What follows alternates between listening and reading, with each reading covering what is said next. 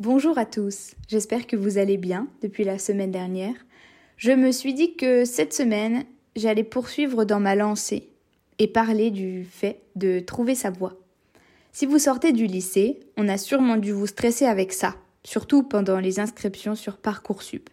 L'angoisse à partir du mois de janvier est palpable pendant l'année terminale.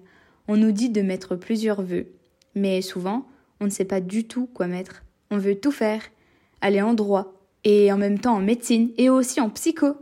Mais certaines licences ne sont pas très complémentaires, donc la double licence est compromise. Et puis, de toute façon, entre médecine et droit, il faut faire un choix. C'est deux parcours avec un travail titanesque. Si vous faites partie de ceux qui se disent qu'ils verront où le vent les mènera, faites quand même un petit plan de route, suivant ce que vous aimez faire, histoire d'avoir des pistes et de ne pas se retrouver dans le flou total. On va prendre l'exemple de mon parcours, histoire que vous évitiez de faire les mêmes erreurs que moi. Au lycée, j'étais à fond sport, montagne. Alors, ma prof principale m'a poussé à aller en STAPS, la licence pour devenir professeur de sport, entraîneur ou être dans l'ergonomie. Mais elle n'a pas du tout écouté quand je lui disais que moi, je voulais aller dans un truc de cinéma ou de théâtre. Résultat, aucun vœu sur ma liste ne me parlait vraiment. J'ai été prise à plusieurs endroits. Évidemment, j'ai pris le plus proche de chez moi, par peur de partir de chez mes parents. Petit lien avec l'épisode de la semaine dernière. Si vous ne l'avez pas encore écouté, je vous y invite à la suite de celui-ci.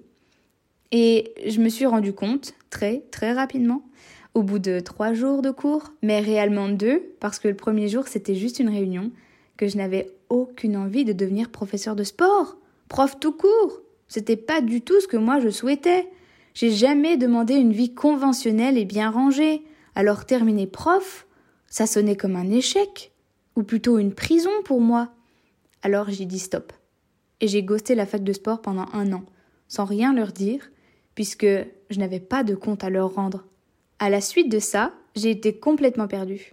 Le fait que des gens donnent leur avis sur ce que je voulais faire m'a complètement découragée et embrouillée. Je doutais de mon propre instinct. Je vous conseille donc de ne surtout pas écouter quiconque tente de vous éloigner de votre objectif. Et quand je vous disais suivre le vent, j'ai rencontré des personnes en travaillant. Oui, parce que je ne suis pas restée pendant un an sans rien faire. Je suis allée jouer à la caissière. Et elles étaient étudiantes en psychologie et m'ont dit de faire ça, que c'était génial et qu'elles me passeraient les cours. Alors, deuxième round sur Parcoursup. J'étais rodée à la fin.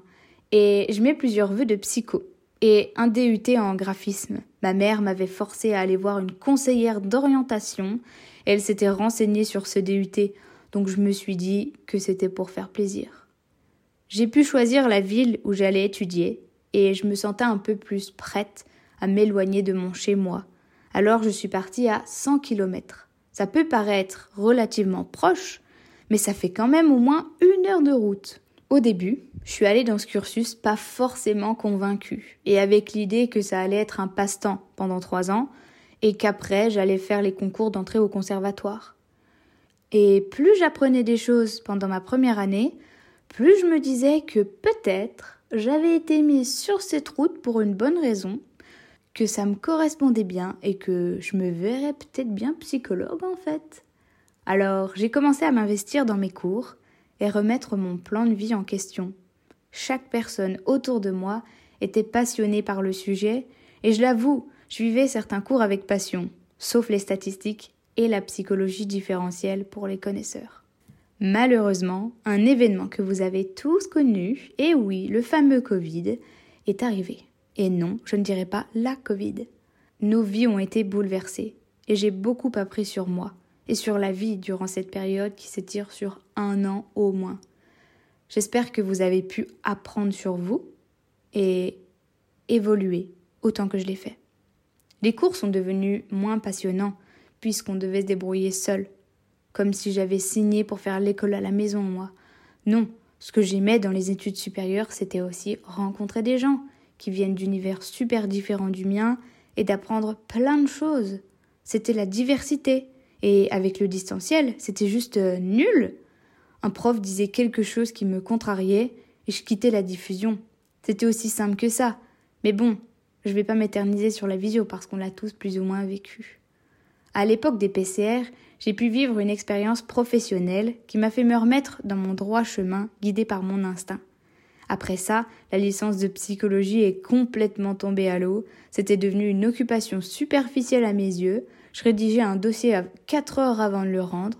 Et aussi étonnant que cela puisse paraître, j'avais des notes qui allaient de 15 à 17. Si tu es comme moi, et que tu sais exactement ce que tu veux accomplir, fonce. Fais-toi confiance, lance-toi. Qu'est-ce qui peut se passer? Au pire des cas, tu réussis. Et si tu échoues, réessaye jusqu'à réussir. On réussit rarement du premier coup. Et personnellement, je pense que le succès est beaucoup plus appréciable après plusieurs échecs. Et puis, on se rend plus compte de ce que l'on a. Et en échouant, le temps passe, donc on gagne en maturité. Alors, ne vous pressez pas à vous dire qu'il faut réussir maintenant. Tout vient à point à qui sait attendre. N'oubliez pas. Ensuite, si tu es encore en train de te chercher, teste des choses, d'univers différents. Et n'oublie pas que rien ne presse. Peut-être que tu n'es pas destiné à un seul domaine. Peut-être que tu vas pendant plusieurs années être à fond sur un domaine particulier, mettons la mécanique, et qu'un jour tu vas découvrir quelque chose et tu voudras tout lâcher et te consacrer à fond à ça. Je pense que prendre les envies les unes après les autres, c'est le mieux à faire pour chacun. Et pas seulement dans le domaine professionnel.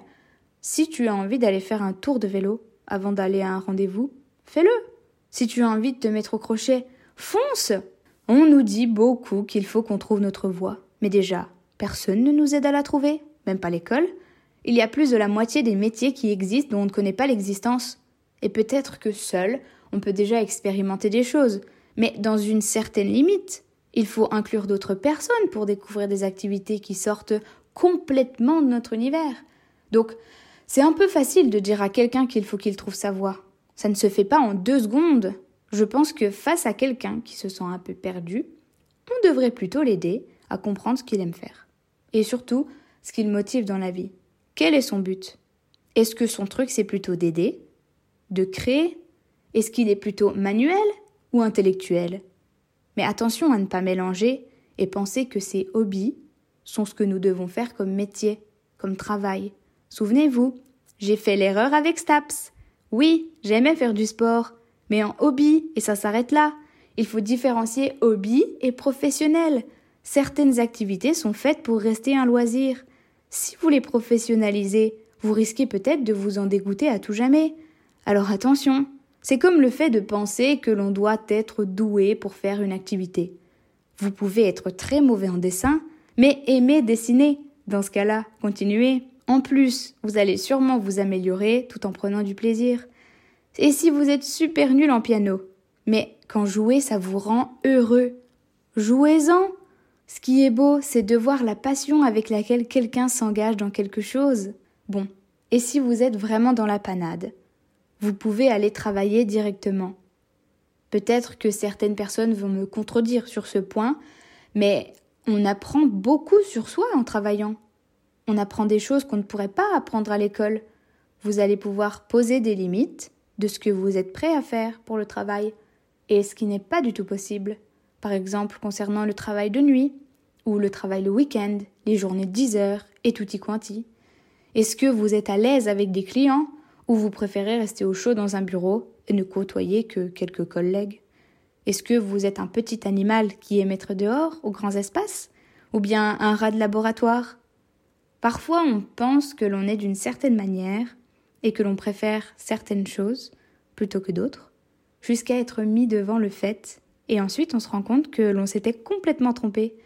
Si vous prenez un emploi, et qu'au bout de peu de temps, vous vous rendez compte que ça ne vous convient pas, vous pouvez partir. Pourquoi se torturer pour quelque chose qui ne vous tient pas à cœur? Donc, au pire du pire, vous commencez votre vie professionnelle au bas de l'échelle, disons en tant que caissier. Ça vous rappelle votre enfance où vous jouiez au marchand et à la marchande. Super.